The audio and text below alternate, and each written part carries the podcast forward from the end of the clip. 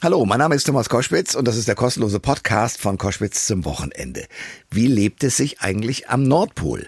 Also gerade im Winterhalbjahr ist es da ja monatelang richtig stockdunkel und nur im Sommer hört das Licht gar nicht mehr auf, weil die Sonne dann 24 Stunden lang durchscheint. Diese Frage habe ich weitergereicht an Isabel Schulz. Die ist die Leiterin der Arktis Forschungsstation dicht am Nordpol. Und wir haben darüber geredet, wie es ist, Weihnachten am nördlichsten Punkt der Erde bei Minusgraden und absoluter Dunkelheit zu feiern, mit den wenigen Wissenschaftlerinnen und Wissenschaftlern, die rund um Weihnachten noch auf dieser Station sind. Hier in diesem Podcast gibt's die Antworten. Der Thomas Koschwitz Podcast. Ihr hört äh, Koschwitz zum Wochenende, an diesem Weihnachtswochenende und ähm, wir sind jetzt verbunden mit einer Station, die ganz hoch im Norden, also fast am Nordpol ist und ähm, wo es jetzt im Moment natürlich dauerhaft dunkel ist. Und ich hab, bin verbunden mit Isabel Schulz, die ist die Leiterin der Arktis Forschungsstation vor Ort, mit der ich jetzt verbunden bin. Zunächst mal herzlich willkommen, Frau Schulz. Ja, vielen Dank für die Einladung. So, jetzt erzählen Sie mir mal, wie ist denn das da? Sie haben äh, dauerhafte Dunkelheit. Äh, wie empfinden Sie das? Wie gehen Sie damit um? Ja, wir haben 24 Stunden lang Dunkelheit. Das war, ähm, für mich war die ähm, Zeit, die Übergangszeit ähm, etwas schwieriger, weil man dann wusste, okay, jetzt hat man nur noch sechs Stunden Tag, jetzt hat man nur noch fünf Stunden Tag und irgendwann wollte man dann einfach nur noch dunkel haben, damit man sich endlich darauf einstellen kann und weiß, wie es dann ist. Und im Endeffekt ist es ja, es ist zwar dunkel, aber man geht seinen geregelten Tagesablauf durch. Man geht zur Arbeit äh, und dann abends äh, in die Sporthalle und macht seine verschiedenen Aktivitäten. Da fällt einem das im Prinzip gar nicht mehr so auf. Okay, das heißt mit anderen Worten, diese Station, in der Sie da sind und über die wir gleich sprechen werden, die ist ein bisschen größer. Also äh, kann ich, wie, wie muss ich mir dies vorstellen? Wie eine kleine, wie eine kleine Dorfgemeinschaft oder wie ist es da? Ja, genau. Also Ny-Alesund ist äh, auf Spitzbergen und wir sind 1200 Kilometer vom Nordpol entfernt. Und ähm, es ist ein kleines Forscherdorf sozusagen. Also wir haben hier elf verschiedene Forschungsstationen aus Indien, aus China, aus Korea und eben AVIPEF, und das ist die deutsch-französische Forschungsstation, an der ich die Stationsleiterin bin. Und im Sommer haben wir ähm, verschiedene Projekte, die dann zur Station kommen, die ich betreuen muss. Dass ich, also ich muss dafür sorgen, dass die die ganze Infrastruktur zur Verfügung haben, die Boote ähm, oder wenn sie ins Feld gehen müssen, dass ich dann darauf achte, dass sie die Gewehre mitnehmen wegen der Eisbären. Okay. Genau. Das Und, kann auch gefährlich werden zwischendrin, entnehme ich dieser Aussage. Genau, also äh, man muss sich stets äh, der Gefahr bewusst sein, dass hier Eisbären rumlaufen, vor allen Dingen im Sommer, im Winter etwas weniger, aber trotzdem muss man immer ein bisschen auf der Hut sein. Ähm, eine gewisse Angst ist eine gesunde Angst, damit man eben weiß, wo man sich hier eigentlich befindet. Und ähm, ja, wenn man dann auch aufs, aufs Meer rausgeht und da seine äh, meeresbiologische Forschung macht, muss man auch wissen, okay, ich muss einen Überlebensanzug tragen, sonst falls ich da reinfalle, dass ich eben auch noch gewisse ähm, Überlebenschancen habe.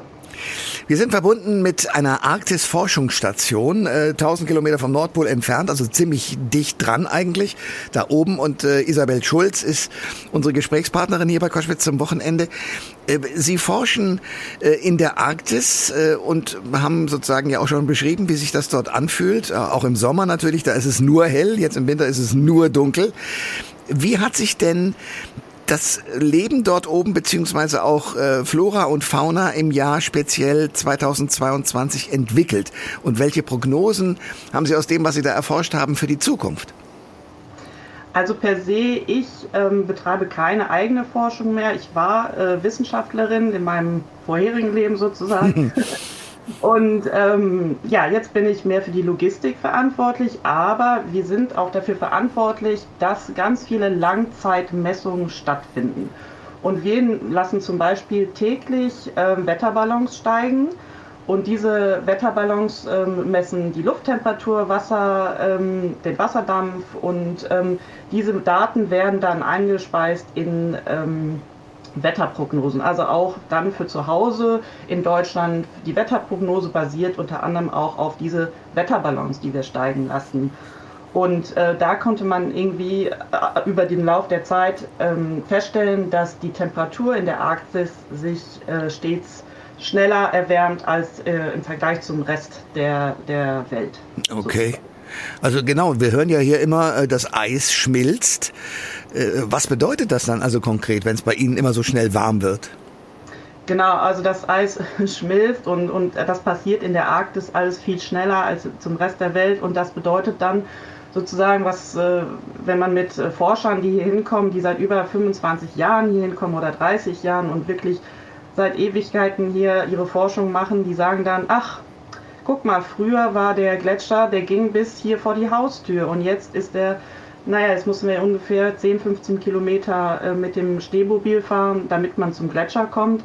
Also was früher Eis war, ist jetzt Wasser und was man früher mit dem Schneemobil ähm, erreichen konnte, erreicht man jetzt nur noch mit dem Boot. Also das ist äh, schon ähm, sichtbar, natürlich über einen gewissen Zeitraum, ne, 20 Jahre, sieht man hier schon Großveränderungen.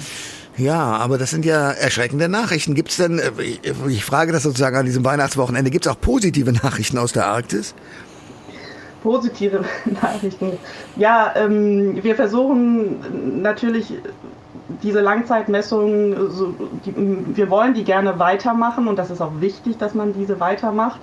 Und ähm, die ganzen Forschungsgemeinschaften, die es vor Ort gibt, versuchen wirklich an einen Strang zu ziehen und die Daten so gut wie möglich zu machen, damit man da ähm, die besten Prognosen geben kann. Auch, und auch diese Prognosen sind auch wichtig für die Politik, damit man da eben auch jetzt mehr oder bessere Gesetze ähm, veranlassen kann.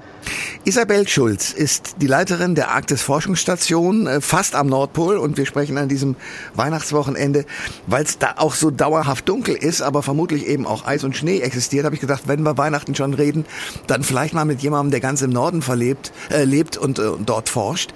Äh, wie viele Menschen sind in dieser Forschungsstation?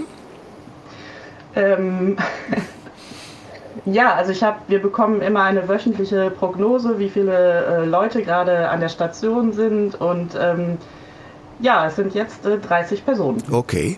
Und äh, feiern Sie auch zusammen dann äh, Weihnachten oder wie, wie läuft das ab?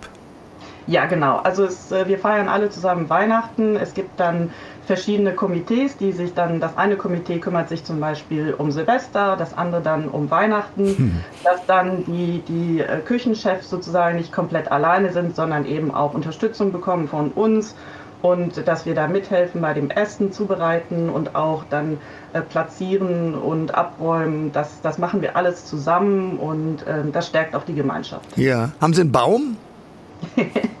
ähm, wir haben einen, einen äh, kleinen Weihnachtsbaum und da musste ich sehr lachen, als ich das dann vor zwei Wochen gesehen habe, wie der aufgestellt worden ist. Es ist ein kleiner Weihnachtsbaum, weil natürlich auch hier öfter mal der Wind weht und es stürmt und äh, je größer der Baum, desto größer ist die Gefahr, dass er dann auch kippt. Aber mhm. dann haben die ähm, jetzt eben den kleinen Baum größer gemacht, indem sie einen riesen Eis- ähm, oder Schneeberg gemacht haben und darauf dann den Weihnachtsbaum gesetzt haben. Und ja, so wirkt er auch größer. Sehr schön. Wie kalt ist es im Moment bei Ihnen? Wie kalt? Ähm, wir haben jetzt ähm, circa minus 10 Grad. Okay. Das war die Stimme von Isabel Schulz, die ist die Leiterin der Arktis-Forschungsstation, dicht am Nordpol, im Moment in dauerhafter Dunkelheit, aber natürlich, und das haben wir gerade gelernt, wird auch dort Weihnachten gefeiert. Dann sage ich fröhliche Weihnachten und danke für das Gespräch. Sehr gerne. Frohe Weihnachten. Alle Informationen zur Sendung gibt es online auf thomas-koschwitz.de.